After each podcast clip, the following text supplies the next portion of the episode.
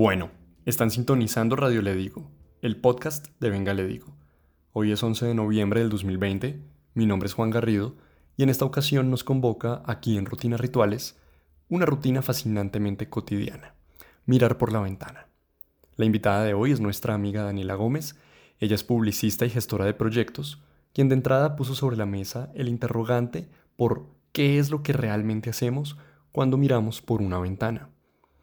Entre otras cosas, con Daniela estuvimos reflexionando sobre todos aquellos momentos de contemplación, nuestra relación con las realidades externas y ajenas a nosotros, y las formas en que la mirada es domesticada a la hora de asumir una perspectiva de ese paisaje que se nos presenta a través de la ventana.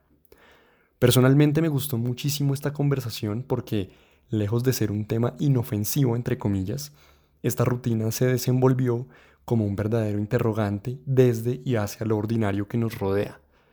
Y bueno, les recuerdo que nos pueden seguir en Instagram como arroba que venga le digo, donde estaremos dichosos de recibir sus comentarios a propósito de esta primera temporada de nuestro podcast Radio Le Digo.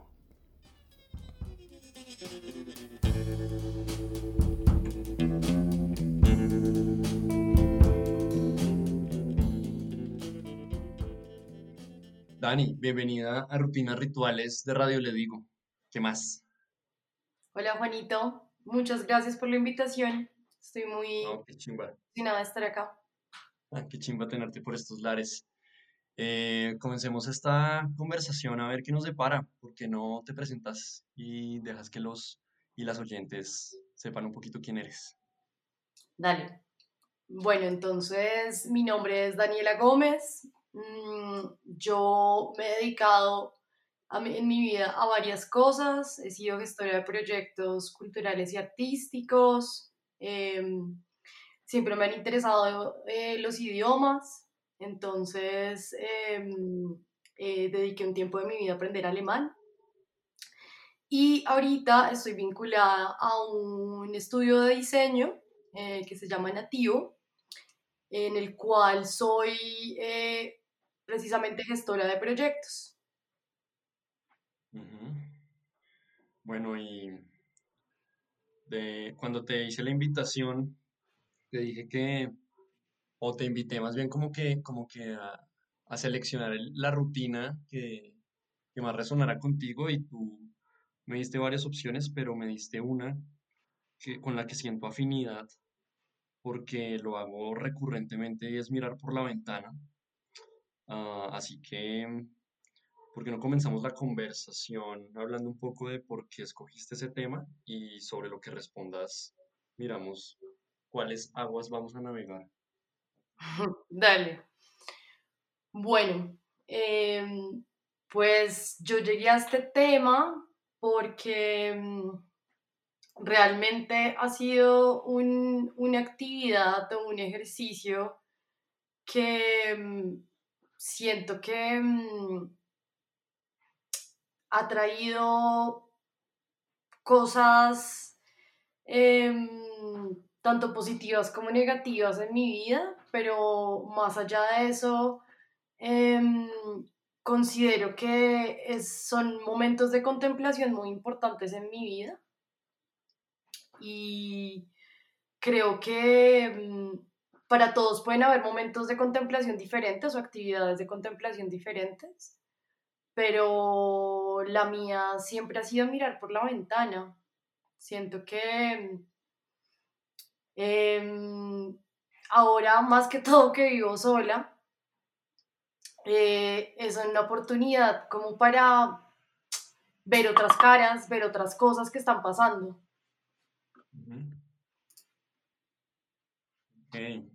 Ese tema de, momentos de contemplación, eso que tocas como momentos de contemplación, es, interesante porque, porque definitivamente la ventana o lo que sucede por fuera de ella, afuera sí, eh, es como otro mundo, como que, a ver, tú vives en un, en, una, en un apartamento, yo también vivo en un apartamento, y desde esa experiencia, el afuera representa un mundo muy distinto a lo que uno está viviendo en su cuevita, eh, con sus cositas que tienen un orden, que tienen como una estructura que uno se aprende. eh, y que uno puede recorrer fácilmente con la mente, pero afuera está sucediendo algo que todo el tiempo está cambiando que es ajeno a uno, eh, o por lo menos con lo que uno no está tan, familiarizado. Y, y tal vez los momentos de contemplación tienen mucho que ver con romper la cotidianidad para poder detenerse en algo que a uno le cause, eh, que a uno le llame la atención porque es algo diferente. Mm, no sé si me hago entender, pero en mi caso, el momento de contemplación o la ventana que representa un lugar de contemplación pasa por eso de relacionarme con lo distinto, con lo nuevo, con la incertidumbre de no saber qué va a suceder allá afuera y que me cautiva la mirada. Sí, estoy de acuerdo em, con lo que dices, pero de igual forma creo que mm, en mi caso también es la idea de, de tener una oportunidad para entender que otras realidades están pasando em, más allá de lo que yo llevo viviendo todo el día. ¿Sí me entiendes? Como que tú estás metido en tu video todo el día, en tu realidad todo el día, y a veces se te puede olvidar que hay un montón de realidades diferentes que están sucediendo afuera de lo tuyo. Y creo que mirar por la ventana em, precisamente cumple esa función, ¿no? Es como, ah, vea, este man está, no sé, quizá yendo a algún lado. este man está sacando su perro, em, esta otra persona está sacando la basura, ¿sí? No sé, es como también un, para mí un punto de, de salirme de mi realidad, ¿sí? Sí. Sí, me pregunto, por ejemplo, por qué ese ejercicio de salirse de la realidad de uno se convierte en una rutina y que practicamos tanto al momento de mirar por la ventana como cuando vemos una película o leemos un libro y se vuelven actividades supremamente importantes para la vida de las personas, como si, eh, por así decirlo, soportar el peso de esta realidad que fue la que nos tocó, sea cual sea, eh, necesita de esas pequeñas rupturas y de miradas hacia otras realidades eh, que nos permitan confirmar que no solo hay esto que estamos viendo, sino que hay otras muchas posibilidades y muchos otros mundos que no nos tocaron a nosotros, pero que están ahí. Y me parece curioso porque, claro, cuando normalmente, por lo menos para el caso de los apartamentos, la mayoría de ellos, la ventana da por hacia un espacio público, ¿cierto? Como hacia la calle o un parque. Eh, y esa calle o ese parque, en tanto público o pública representa la posibilidad de congregar cuerpos de distintas naturalezas, tanto biológicas como sociales, económicas y políticas, eh, con las que si no estuviese ahí la ventana, tal vez yo no me podría relacionar de ninguna forma, porque igual paso la mayoría de mi tiempo metido en el apartamento, sobre todo ahora en pandemia, y, no tendría esa oportunidad de, por ejemplo, pensar en el policía que se la pasa en la tienda, porque yo vivo enfrente de una tienda y en la tienda se la pasan unos policías, eh, y mi, mi, relación con la policía es nula, o sea, yo jamás, no sé, no tengo una relación con la policía, sí, sí, sí. excepto cuando los miro por la ventana, y esa, esa pequeña mirada, esa, ese, ese fisgoneo, me permite relacionarme de una forma virtual con el policía, eh, y, y hay algo importante en eso hay algo importante en ese ejercicio cotidiano que, del cual de pronto no somos muy conscientes. Por supuesto que sí. También porque pienso que vivimos en tiempos en los cuales, no sé si la palabra es polarizar o sectarizar o no sé cuál será bien la palabra, pero definitivamente tendemos a tener muchos prejuicios sobre el otro, ¿sí? por su profesión, por su aspecto físico, por su eh, posición política, ¿sí? Diferentes, por diferentes, eh, de diferentes índoles. Y muchas veces se nos olvida que esas personas también son seres humanos como yo, ¿sí? Ellos también van a la tienda, ellos también, ¿sí? Entonces siento que esas, como, esas imágenes que obviamente solo son chispazos de realidad, em, ayudan a este ejercicio de entender que mm, él también es como yo, ¿sí? Él también hace lo mismo que yo. Entonces siento que en ese, en ese orden de ideas también eso es súper importante como para uno no eh, encerrarse en, en, en la realidad que también por la digitalización nos ha permitido encerrarnos en nuestras propias burbujas, ¿no? Sí. Entonces creo que eh, el ejercicio también pasivo de ser tan solo un espectador y no intervenir en la escena que está sucediendo, tiene ese, e, ese, ese, ese potencial, ¿no? Como yo no estoy interviniendo en lo absoluto en lo que está sucediendo, solo estoy viendo la cotidianidad del otro. Claro, claro, con todo el margen de interpretación que eso representa, porque, porque de todas formas la relación que surge desde la mirada hacia, hacia afuera, volvamos al ejemplo del policía, es una mirada que está contaminada por lo que yo creo que es un policía y lo que yo creo que hace un policía, y eso pues tiene un juicio moral implícito. Eh, es decir, la imagen que yo veo por la ventana está completamente condicionada por mi escala de creencias, mi, sistema de creencias, mi escala de valores con respecto al mundo. Ah, pero yo realmente no tengo ni idea de, de cuál es la, la cotidianidad de esa persona. Es decir, si el policía, cuáles son las emociones, cuáles son los pensamientos, cuál es la, lo que pasa, cuál es la historia de esa persona, más allá de la historia que yo me hago en mi cabeza, acorde a lo que yo creo o quiero creer. Claro. Entonces, por ejemplo, sí. Eh, por ejemplo, yo veo que los policías parchan todo el día ahí en la tienda. Entonces, lo primero que, la primera narrativa que llega a mi cabeza para darle sentido a esa escena es, ah, esos malparidos no están haciendo nada. Están ahí como perdiendo el tiempo cuando deberían estar patrullando la ciudad, qué sé yo. Y seguro eso viene muy condicionado por, eh, por, por, por, las creencias eh, y por las historias que me han afectado y que configuran mi, mi, la valoración que yo hago sobre la policía como concepto. Pero si yo fuera a la tienda, si, si, si, dejara de ver por la ventana y saliera a la tienda y hablara con el tipo, tal vez cambiaría por completo esa percepción. No sé. Ya, pero yo creo que con respecto a eso que dices, em, pues siempre es como, como con las fantasías, ¿no? Cuando se, como cuando se cumple, cuando se vuelve en realidad, como que ya, ahí murió para mí un poco. Por eso yo, yo hablaba un poco del ejercicio del, del, del observar sin, solo siendo un espectador, sin tomar juicios de valor, ¿sí? Sea, observando la actividad como tal. No, o sea, está yendo a la tienda, está yendo a la tienda. No, no asumo que está comprando un chocorramo o que está eh, parchando sin hacer nada, sino el man está comprando un chocorramo. ¿Sabes? Lo que estoy viendo absolutamente. Sin decir si es bueno, si es malo, si me parece o no me parece siento que ese, ese, ha sido el ejercicio que yo he hecho em, últimamente.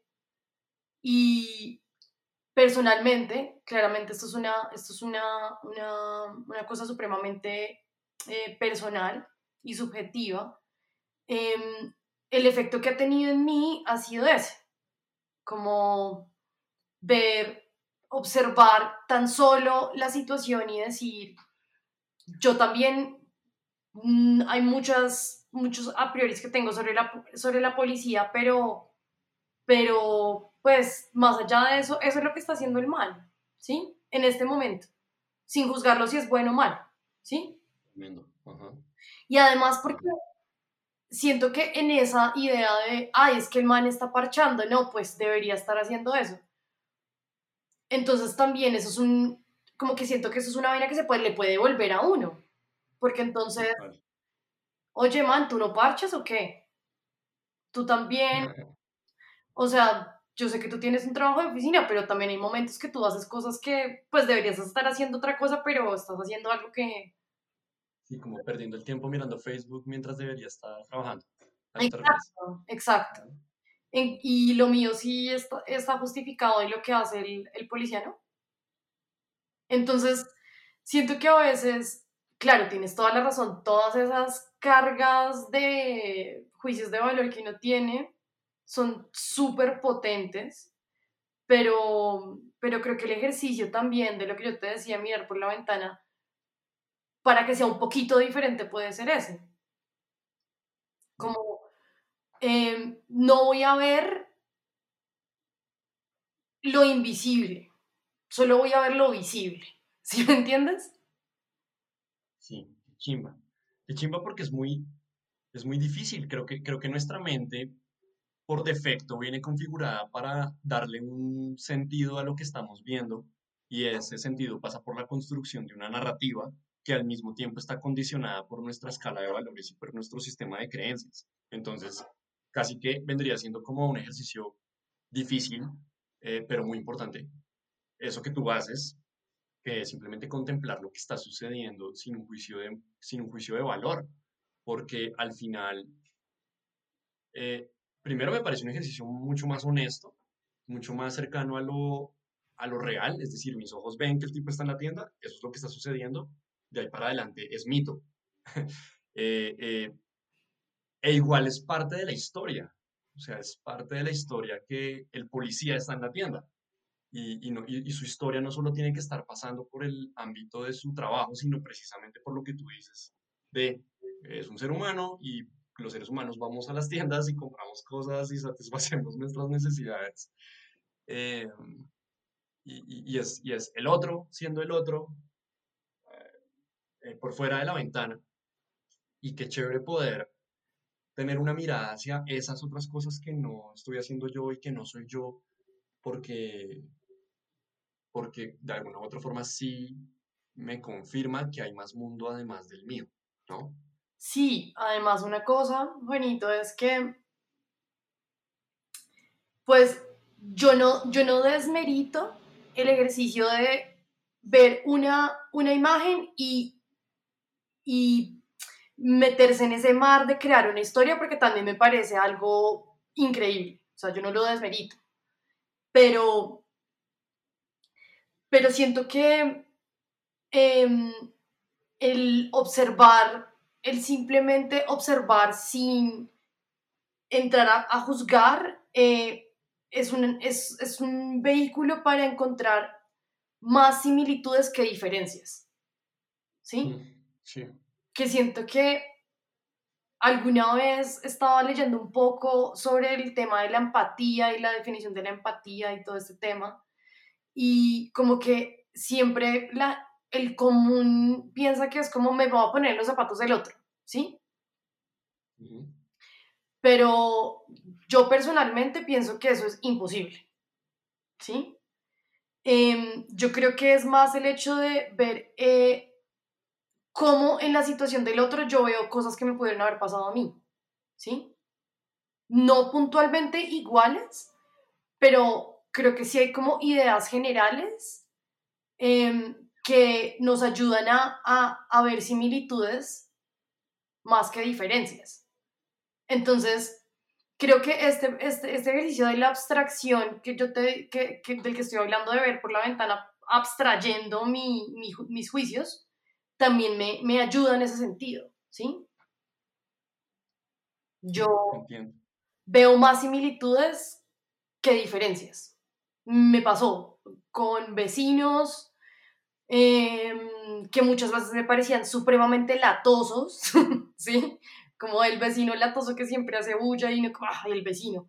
Pero pues uno lo ve sacando la basura, uno lo ve echándole agüita a la mata y uno dice, ah, pero es que este man hace lo mismo que yo, ¿sí? Sí, sí, sí. Sí, claro.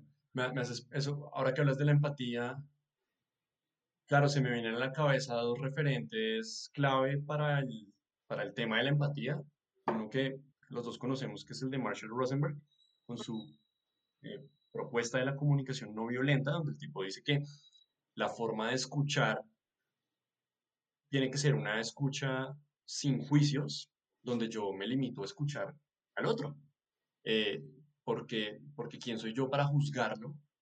Eh, y al mismo tiempo en el ejercicio, en la medida en que yo no juzgo, sino que me dedico a entender por qué hizo lo que hizo, o piensa lo que piensa, o hace lo que hace, eh, en el fondo lo que estoy haciendo es reconocer que yo también he pasado por situaciones similares. Y, y, me parece hermoso pensar el mirar por la ventana como un ejercicio de empatía, que es una palabra supremamente contaminada hoy en día, supremamente difícil de entender, porque ha habido como un proceso de banalización de la palabra, eh, creo que muy en boga del marketing social, que, desde el cual las marcas dicen, ah, pues lo que hay que hacer es tener empatía, entonces hagamos un comercial de televisión con gente de todos los colores y de, y de todas las etnias y seamos empáticos. Entonces, para, para, efectos prácticos del consumidor es como, se puede comprar la empatía eh, comprando esta marca y por lo tanto ser empático es muy fácil, pero en el fondo ser empático es putamente difícil porque ese ejercicio de no juzgar no es tan sencillo realmente. No, para y, y, y, toca ejercitarlo. Entonces, hay otros, sí, hay, hay, como proyectos que se dedican a, a, a plantear ejercicios donde las personas pueden valga la redundancia, ejercitar la empatía a través de escuchar la historia del otro sin juzgamientos. Claro. Eso me parece importante, nunca lo había visto así, chévere. Y además, bueno, por un lado, requiere de una habilidad para mí que es la abstracción, que no siento que sea una habilidad tan fácil, ¿sí? Porque es abstraer ciertas cosas de una situación que yo estoy viendo sin sin em, dejarla contaminar tanto por, por, por precisamente los juicios de valor, sino como que veo cosas en común. Es para mí un ejercicio completamente de abstracción. También creo que este, la capacidad de no hacer juicios de valor a uno o a, o a mí personalmente me ha, me ha servido para darle un descanso a mi cabeza, ¿sabes? Como que siento que juzgar, uy, Dios, cansa mucho, ¿me entiendes? Como que tu cabeza está constantemente ahí andando. Entonces, em, precisamente también el ejercicio de mirar por la ventana para mí es un momento de, de desenchufar, ¿sabes? Mm. Como, bueno, ahorita en mi apartamento la ventana por la que yo miro es una ventana que da un jardín de acá de mi edificio, ¿no? Y esto es un súper cliché, pero, pero con razón es un cliché. Em, mirar simplemente una, pues, una, unas maticas, el pajarito, ¿sí? Em, sin añadirle mucha cosa al, al, al objeto o a la situación, a uno le ayuda un resto a bajar muchos decibeles de la cabeza, ¿sabes? Como, date una pausa, no tienes que entrar a juzgar acá. Solo píllate los colores, píllate la forma, ¿sí? Un tema más de, de forma que de fondo. Yo creo que yo, yo, yo soy muy creyente en el equilibrio, Juanito. Entonces, yo también creo que el fondo es súper importante y entrar a analizar las cosas es muy importante, pero precisamente para que ese análisis eh, no, no, se vuelva como una ansiedad, em, es necesario esa otra contraparte y simplemente ver la forma de las cosas admirarla de alguna forma. Sí, estoy, muy de acuerdo. Siento, siento que nuestra época tiene, y nuestra generación en particular, tiene una eh, incapacidad para fijarse en la forma, porque está muy sumergida en el fondo, en el concepto, en la trama, y, y genera de alguna forma como una como un rechazo a la forma. Eh, de, ahí, de ahí esa necesidad como afanosa, no sé si afanosa es una palabra, afanosa, Pero me gusta. querer interpretar y darle un contenido a todo y no simplemente apreciar el significante por el significante, la forma por la forma, que, que en el, que creo yo se traduce para el cerebro en un ejercicio, en, en un ejercicio de, de, de oxígeno, ¿no? Como de uf, blanco. Eh, casi que podríamos compararlo, yo no sé si sí o no, pero podría ser hasta un ejercicio meditativo, en la medida en que uno deja, des- como que vacía la mente de contenidos y deja simplemente un, un, un- un- un paisaje como tal, en sí, sin que tenga que ser, significar algo y ser algo para mí, sino es lo que es, claro, el cliché de- el- es lo que es, eh, pero sí, al final, tal vez por eso hay un gusto muy profundo y muy funcional para la salud mental de mirar por la ventana, independientemente de la, de la ventana que miremos. Yo últimamente, pues yo te conté que hace un par de meses adopté una gatica y pues em, los gatos tienen una fascinación por ver por las ventanas, ¿no? Entonces, eso estaba pensando, eso mismo de lo que hablamos ahorita, como que un día precisamente mirando por la ventana con la gata, em, pensé en eso. Y es como, ellos simplemente ven lo que está pasando, no sé, realmente es obviamente una interpretación mía, ¿no? No sé si están, si hay algún tipo de algo que esté pasando de juicios en su cabeza, em, pero me pareció muy bello esa, idea, ¿no? Como de la gata solo está mirando y la forma de la florecita y que pasa un pajarito y, y así se entretiene, o no se entretiene, o así pasa su tiempo. Entonces, eso me pareció también muy, pues a mí me pareció muy, muy, muy, muy bello. Como la idea de, de la quietud, de que em, no todo tiene que tener una, como una espe- espectacularidad tan, tan obvia, ¿no? Y creo que ahí también parte la idea de que uno le encuentra la espectacularidad a todo si uno lo observa suficiente tiempo. No sé si a ti te ha pasado. Por espectacularidad te refieres como a una trama, como Como que tú te quedas mirando algo tanto tiempo que al, que al final quedas como, uy, weón, esta vaina es una chimba, pero yo no me había dado cuenta, porque no me había tomado, o sea, como que no lo había detallado tanto. Pero yo tengo una pregunta, ese, ese juicio de esta vaina es una chimba, o sea, eso ya es un juicio, mejor dicho, ¿sí? Y ese juicio pasa por el lugar de darle un sentido a las cosas, eh, bueno o malo, no importa, pero, pero es decir, estamos hablando de, de- de otorgarle un- una historia a eso que vemos y cuya verdadera historia no podemos acceder, como cuando estás viendo una obra de arte abstracto y no puedes meterte en la cabeza del pintor que lo hizo porque no puedes, pero te demoras contemplando la obra y juegas, como que inevitablemente el cerebro juega a darle un sentido a esa mierda para que tenga sentido, para poderlo lo, eh, como a- atraparlo. Claro. ¿A eso te refieres como con espectacularidad o me estoy perdiendo del camino? Sí, sí, total.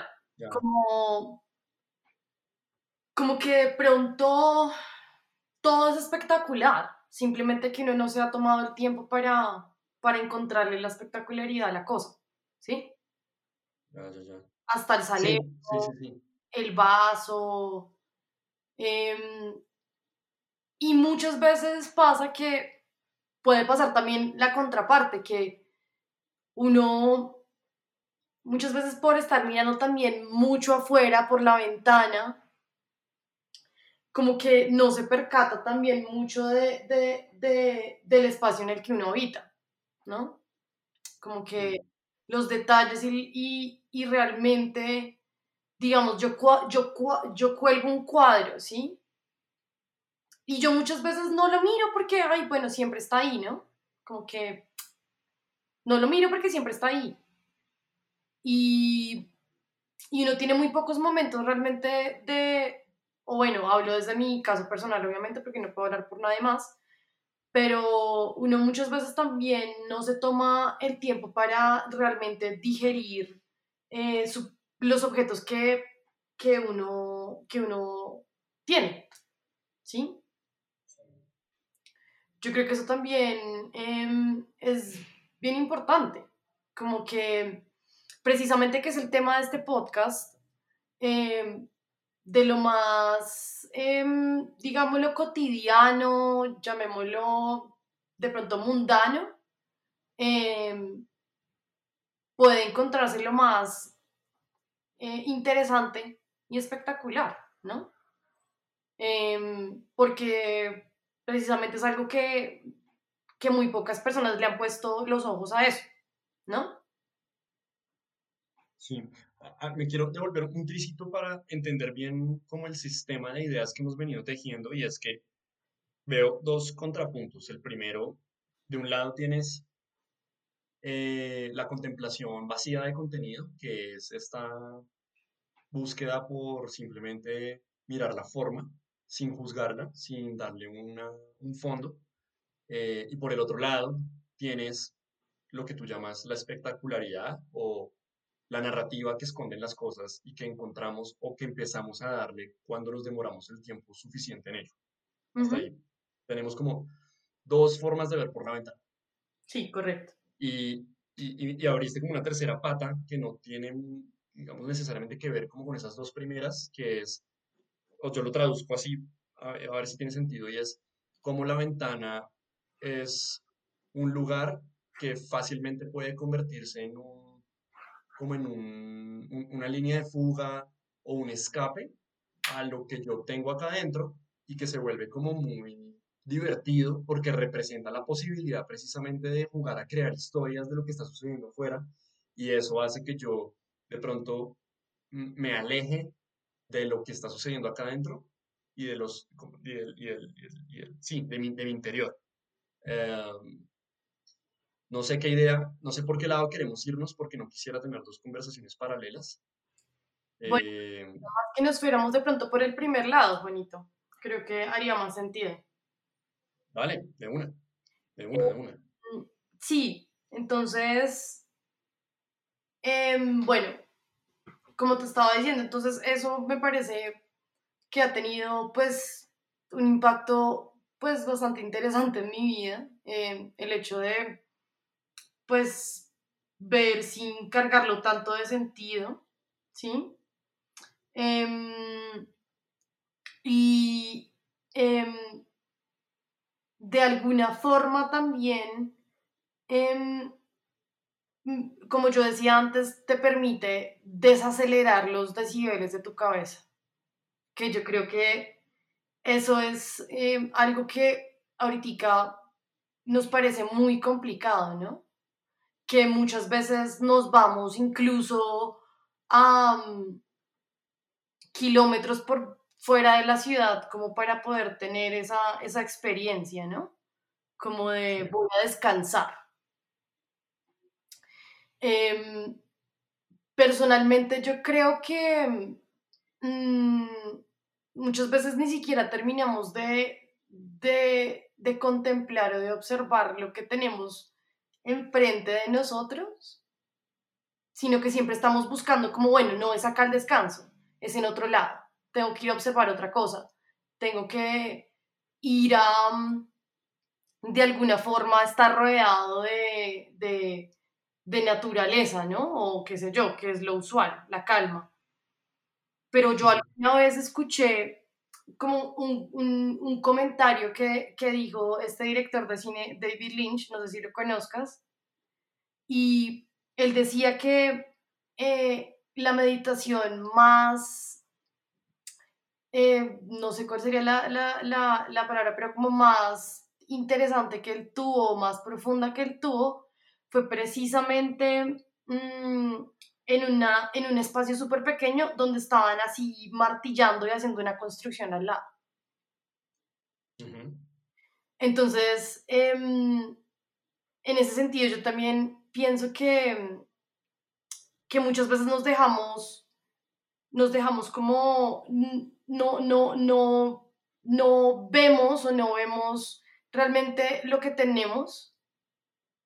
También por ahí veo lo de la ventana, eh, sino que estamos buscando precisamente siempre otra, otra cosa y otra cosa y otra cosa. Entonces, em, creo que en el ejercicio también de mirar por la ventana, mm, a mí me ha servido en, no, no, necesito muchas veces ni irme para el campo, ¿sabes? Como que yo puedo descansar simplemente mirando por mi ventana. Sí, yo, yo me pregunto de qué manera entra a jugar, por ejemplo, lo que podemos ver cada uno por nuestras ventanas, porque seguramente eso que podemos ver configura nuestra experiencia de mirar por la ventana.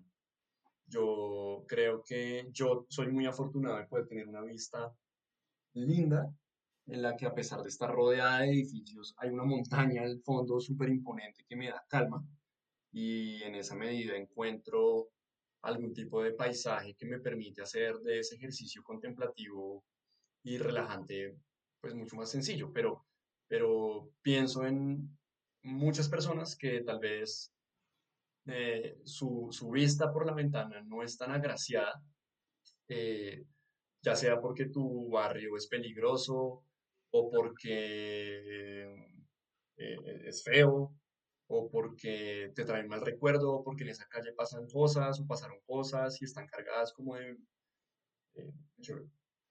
hasta qué punto esas experiencias, pues hacia afuera, configuran nuestra mirada desde adentro hacia afuera. También, y de la mano de eso, por ejemplo, ¿qué pasa con los materiales de las ventanas? No, todas las ventanas son iguales, hay unas más pequeñas que otras, eh, hay unas donde entra la luz, y creo que la luz es un, obviamente es un elemento importantísimo en cómo miramos y lo que vemos. Eh, y hay unas ventanas, por así decirlo, menos privilegiadas y otras más privilegiadas. Em, y esas condiciones del objeto de la ventana condicionan la mirada y, y, de pronto tú y yo estamos en este momento, no sé, metidos en una cámara de eco en la medida en que las dos miradas son agradables. Eh, eh, eh, pues... No, no lo sé, no lo sé. Pues digamos que yo en este momento yo, yo, yo estoy teniendo una experiencia completamente nueva en este espacio en el que estoy viviendo y es que mi, mi ventana no da hacia la calle, da hacia un jardín. Entonces, ha sido una experiencia completamente nueva porque yo no veo tantos transeúntes. Yo no veo transeúntes. Yo no veo la realidad de la calle. Yo veo un jardín. Yo veo mis vecinos, ¿sí? Que salen a hablar, que salen a hacer cosas, pero yo de alguna manera sí, sí, sí, sí tienes razón, estoy viviendo en esta realidad y más ahora en cuarentena, ¿sí? Mm, Pero con lo que estabas diciendo antes, yo creo que hay una cosita que, que, que ahí se nos está escapando y es que los seres humanos somos muy diferentes, en el sentido en el cual yo he conocido gente que se ama y se regocija en un, en un paisaje totalmente industrial, ¿sí? Sí. Que eso es lo que les trama. Sí. Pero también tengo otros conocidos que lo que quieren es verde, ¿sí? Naturaleza. Y muchas veces pienso que es importante entender que a no todos nos, nos gusta lo mismo, no, no disfrutamos necesariamente lo mismo. Entonces, si tú vives en un sitio en el cual solo ves edificios, em, bueno, pues de pronto puedes aprovechar ese momento en el que estás viviendo ahí, ¿sí me entiendes? Como, bueno, píllate a ver qué, qué onda los edificios, no sé. Yo, he tenido la oportunidad de vivir en diferentes espacios en mi vida y en algún momento también viví en, en un sitio en el cual eh, yo vivo al lado de una fábrica que producía unos tubos ahí que yo nunca me enteré ni para qué eran. Pero yo mucho tiempo decía, no, qué mamera, no, qué vista tan de mierda, no. Y después empecé a entender, o no a entender, sino como que dije, bueno, esto también tiene lo suyo, ¿sí me entiendes? O también llegué a entender, digamos, un poco eh, el gusto del, del, del tecno y los alemanes. Yo, claro, pero es que esta gente vive rodeada, pues, de, de metal y de sonidos de esta vaina, pues, de los de limones hacen limonada. Entonces, creo que también es esa, es, es esa idea de como yo cómo veo las cosas, ¿no? Yo puedo verlas todo el tiempo con un filtro de pesimismo y de, de, ah, yo porque no tengo lo otro, ¿no? Pero creo que también es muy valioso entender que todo, lo que decía antes, todo tiene su, todo tiene su belleza, todo tiene su encanto, todo tiene su, su, su vaina. Claro, claro, claro.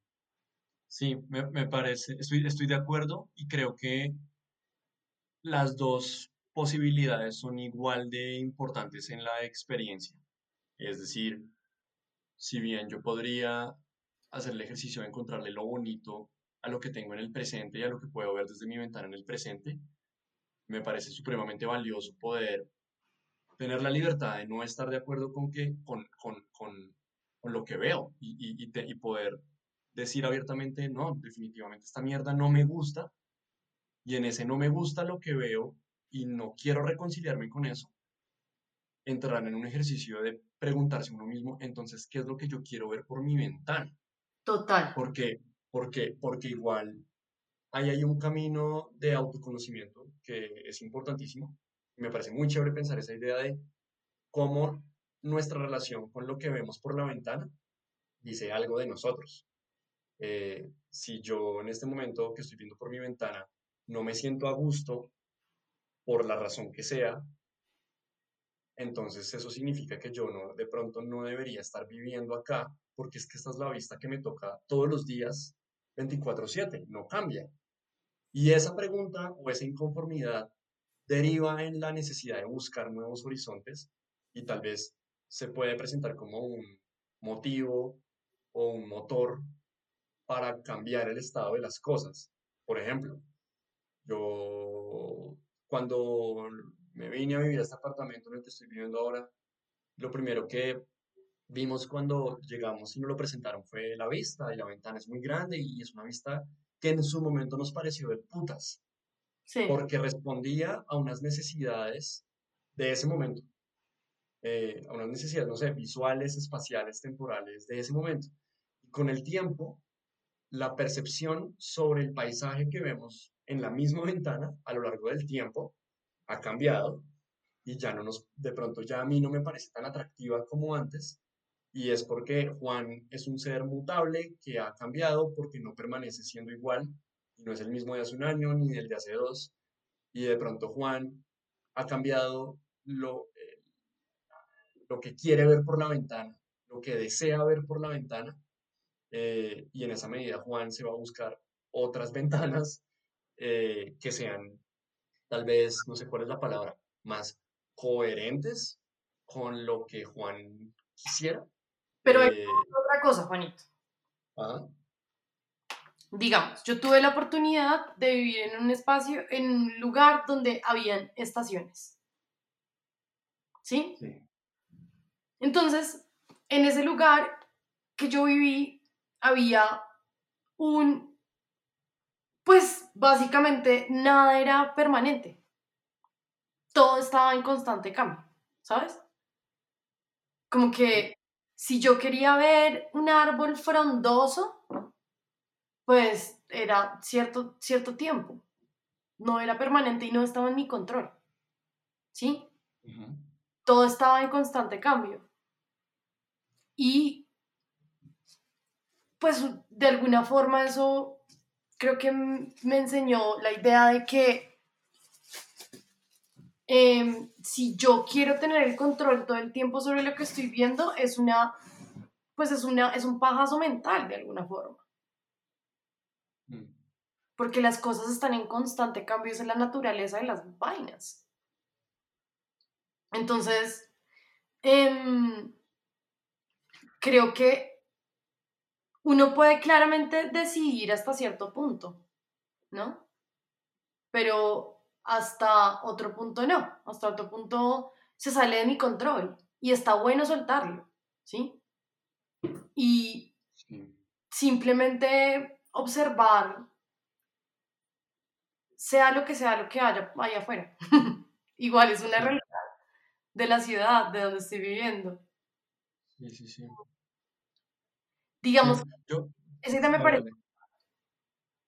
¿Ese tema qué? esa idea me parece bonita lo del, digamos, ese tema de cómo acá, digamos, en, en los, en, en, la- en las latitudes en las cuales no hay como esos cambios de estaciones tan fuertes, como, como, como eso también puede implicar como eh, cómo asumimos el cambio, ¿no? Porque si yo estoy mirando constantemente por mi ventana y veo que hay cambio cada tanto, creo que eso puede también eh, configurar mi cabeza más fácil el cambio. Sí.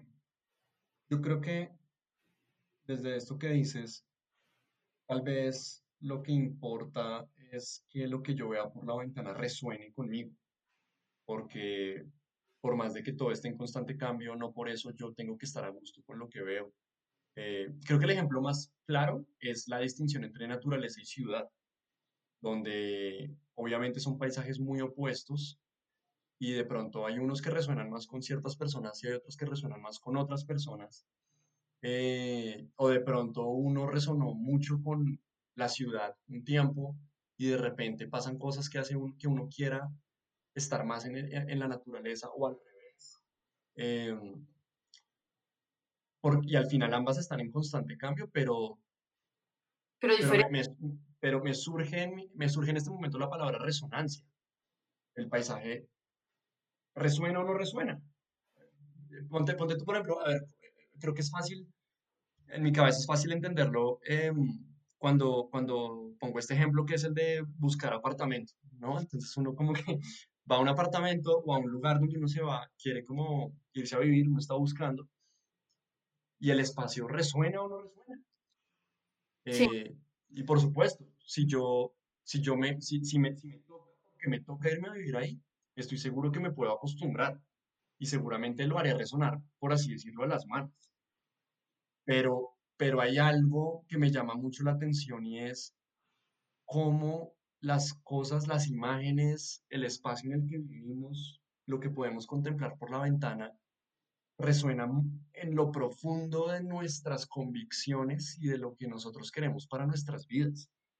Eh, y personalmente mi experiencia ha sido ser testigo del cambio de la percepción que yo he tenido sobre la mirada desde esta ventana, que me encantó en su momento.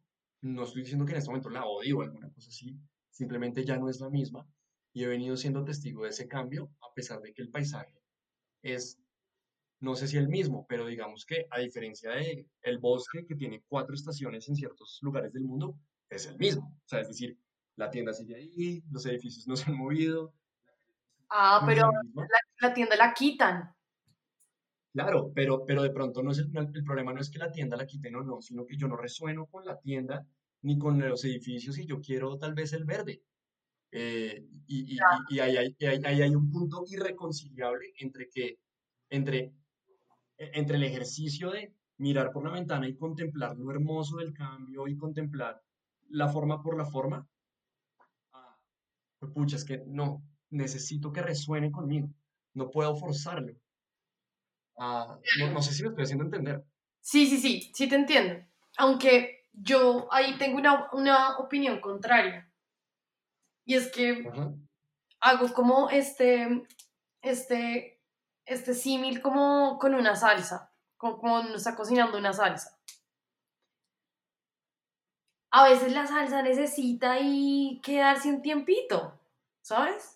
como cocinarse un tiempo, que el tomate se suelte, que la, la hierbita suelte bien su, su olor y su sabor, ¿sí? Como que yo siento que a veces nos aceleramos mucho y siempre estamos queriendo lo que no tenemos. estoy de acuerdo contigo que uno también cambia y uno dice como, uy, en este momento no es eso, que me parece que es obviamente algo completamente normal y válido. Pero mm, muchas veces eso nos puede llevar precisamente a eso, como que uno no está cómodo en ningún lado, ¿sabes? Mm. Como que... Mm, como que, bueno, ese libro de... El de Byung-Chul Han, el de los rituales, la desaparición de los rituales también como que habla un poco de, de que pues uno también empieza a, a, a hacer su espacio propio de alguna forma con los objetos que uno, como, como uno adecua al espacio, ¿no? Como los rituales que, que, uno le haga al espacio. Uno apropia el espacio también de, de alguna manera como, como propio, ¿no? Uno le pone su alma y su espíritu y no todo está dado, ¿sí? Como que yo siempre, no miento, no siempre, pero sí pienso que ahora que mm, las cosas tienen un potencial, sino que uno muchas veces no lo ve porque ya lo quiere ver realizado, ¿sabes? Como es que yo no quiero que usted me muestre cómo, hacer la salsa, yo quiero es comerme pues la salsa. Entonces creo que hay ahí algo también, em, como que esas delgadas líneas, ¿no? Como... te pregunto, ¿qué pasa, por ejemplo, cuando, a ver, es irreconciliable el paisaje que miro por la ventana con lo que yo deseo? Por ejemplo, eh, yo quiero estar en una, que no, despertarme y que no esté el sonido de la construcción de al lado, ¿sí? Que hace parte del mirar por la ventana. Tal vez mirar por la ventana con los oídos, pero hace parte del ejercicio de estar acá y ese sonido del martilleo constante y de los carros pasando y del tipo gritando y de todo eso, claro, hace parte y yo le puedo encontrar algo bonito a eso, si yo me demoro el tiempo suficiente y creo que hay toda una poética de mirar por la ventana en ese sentido, independientemente del paisaje. Pero, ¿qué pasa cuando mi, deseo profundo es de pronto despertarme con el sonido de los pájaros o, o, abrir la ventana y no oler smog, sino naturaleza. No, sí. Y por más de que yo me demore, eso no va a suceder. No, sí, eso, eso, es corto. Sí, te entiendo perfectamente. Sí, te entiendo perfectamente. Y, mm, y claro, son momentos de la vida. Es como, mm tengo claro que no quiero eso en este momento y he tenido varios amigos que les ha pasado. Em, y claro, también es súper válido. Ya, esta, esta no es la ventana que yo quiero ver todos los días. Y, mm, y creo que ahí es donde también entra otro, como otra etapa pues de la vida de uno, ¿no? Como otro capítulo pues. Que que creo que a muchas personas puede que les esté pasando en este momento con todo el tema de la cuarentena, ¿no? Como, pucha, ¿yo por qué me voy a quedar acá escuchando los ruidos de la ciudad, el trajín de la ciudad, los paisajes de la ciudad, cuando puedo irme a, a un espacio más grande, ¿sí? Eh, con otro tipo de paisaje Em, que es más agradable y más acorde con lo, que, con lo que quiere la persona. Yo también lo he pensado y es que yo soy la persona más citadina del mundo. O sea, yo, yo soy completamente de, sí, súper citadina. Mm, y también he tenido esa, esa, mm, como ese pensamiento últimamente, ¿no? Pero, pero pero vuelve a mí un poco el tema de también todo está dentro, hasta cierto punto, ¿no? no sé si son pañitos de agua. Eh, para mí misma, pero em, en estos días estaba, o sea, más allá del discurso hippie, sí, de la felicidad está dentro. Em, creo que si nos, primero que todo, no es fácil buscar las vainas adentro. O sea, primera cosa, primera advertencia. Nadie dijo que uno va a, va, a mirar para adentro y solo va a encontrar paz. Suerte. A mí no me pasó. Em, pero, pero sí creo que em, pues es, es, muy potente también eh, mirar hacia adentro.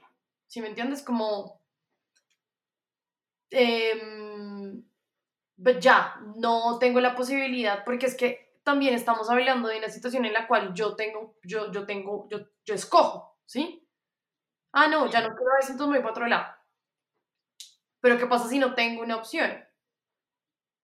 ¿Qué pasa si muchas veces el ejercicio de mirar por la ventana em, no se vuelve tan literal, sino eh, se vuelve algo también como, como retomo algo que tú dices al principio, leer un libro también es mirar por una ventana, em, ver una película, todo eso, ¿no?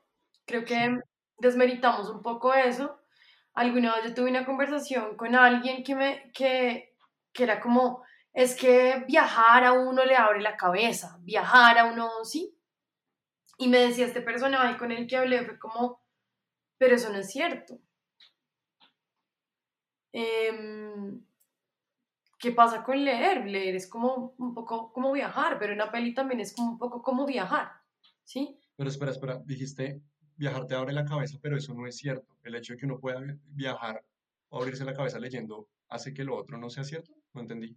Pues no necesariamente es la única forma, más bien. Ah, ya, ya, ya, ok como que mm, siento que todo, toda mi retaíla, mi última retaíla, va hacia un punto muy, va hacia un punto y es em,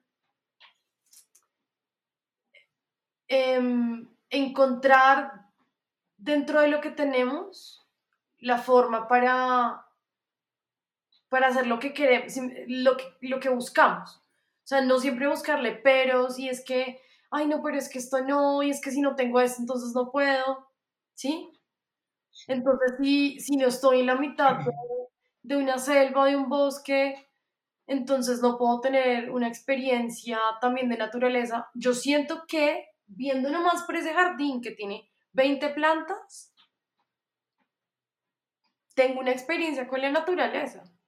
No igual no igual. creo, que, ah, creo que estás diciendo algo muy valioso. El punto central de la conversación es, a ver, si podemos darnos el privilegio de cambiar el paisaje que miramos cuando miramos por la ventana, cada vez que nuestro deseo de, lo que queremos ver cambia, pues genial, chévere.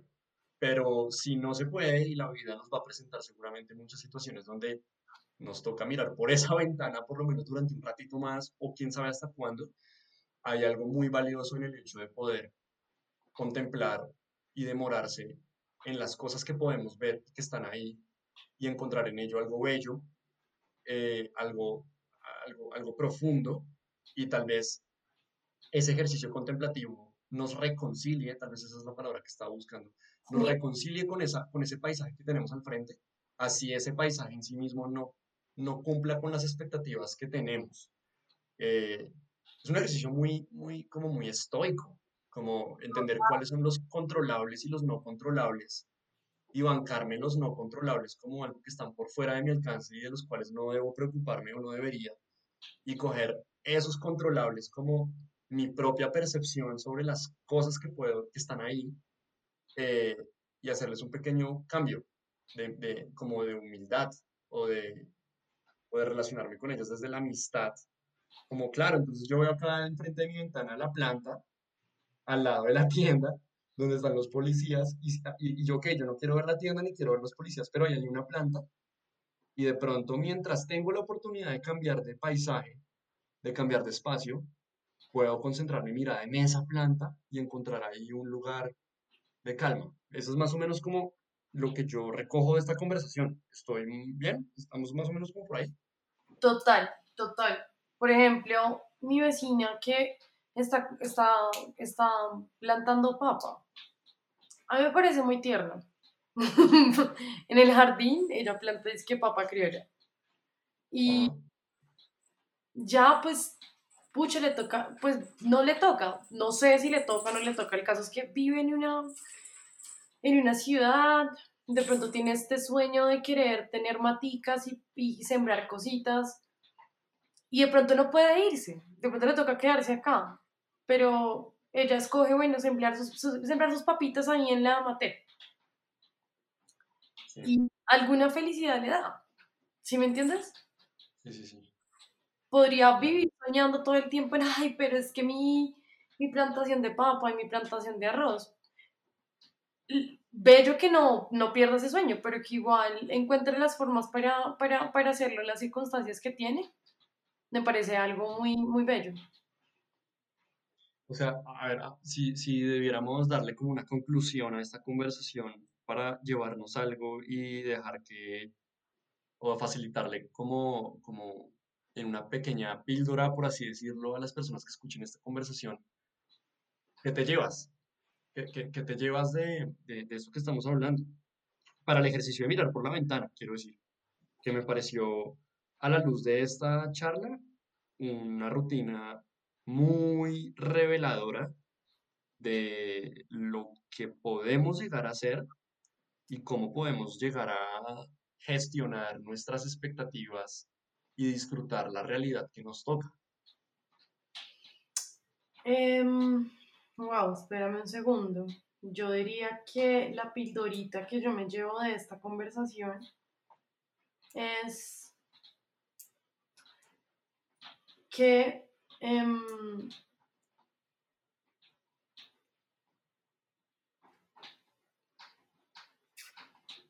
todos tenemos, todos tenemos paisajes diferentes por fuera de nuestra ventana.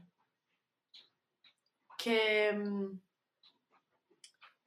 ya sea que a uno le guste o no le guste, em, cada, la, todos o la mayoría de los escenarios tienen algo que, que, que, que observar. Todo tiene algo que ser observado. Eh, independientemente del, del tipo de escenario que sea. Creo que es, es un ejercicio también de nosotros em, encontrarle un poco la, no sé si la satisfacción, porque no, no estoy segura si todo tiene que ser placentero, pero, pero sí como, como, como ese disfrute de alguna forma, ¿no? O ese, o esa, o esa cosa que a uno lo hace volver ahí, ¿no? Sí. Mm. Sí, yo me llevo de pronto la necesidad de repensar el mirar por la ventana como una rutina que no necesariamente significa perder el tiempo o, o- o desatenderse de lo que está sucediendo, porque siento eso en esa, en ese dicho de, ay, es que se la pasa mirando por la ventana, o usted qué cree que yo me la paso mirando por la ventana, como si, como si mirar por la ventana fuera un ejercicio de vagabundear Es un lujo. eh, sino que uno es un lujo y dos, de- en- en- ahí en lo que yo estoy viendo puedo encontrar mucho significado, mucho sentido, eh, en algo tan pequeñito, tan sutil. Y, y- y ahí, cuando llegamos a esa palabra de decir, hay algo importante o valioso en el ejercicio de mirar por la ventana, creo que empezamos como a llegar a las, a los territorios del ritual. Eh, y creo que eso es un punto perfecto para cerrar la conversación, eh, porque la relación entre rutina y ritual de mirar por la ventana sobre lo que hemos construido hasta ahora me parece un buen piso para que las personas que escuchen el, el episodio reflexionen sobre la condición ritual del mirar por la ventana. Entonces, Pues nada, Dani, qué chévere, qué chévere, la pasé muy, muy bacano hablando contigo. Eh, gran conversa, gran conversa, gracias. A ti, a veces, yo soy a veces muy despelotada para hablar y, hablo de una cosa y después empiezo a hablar de otra, pero, pero bueno, también disfrutemos de la conversación. Gracias.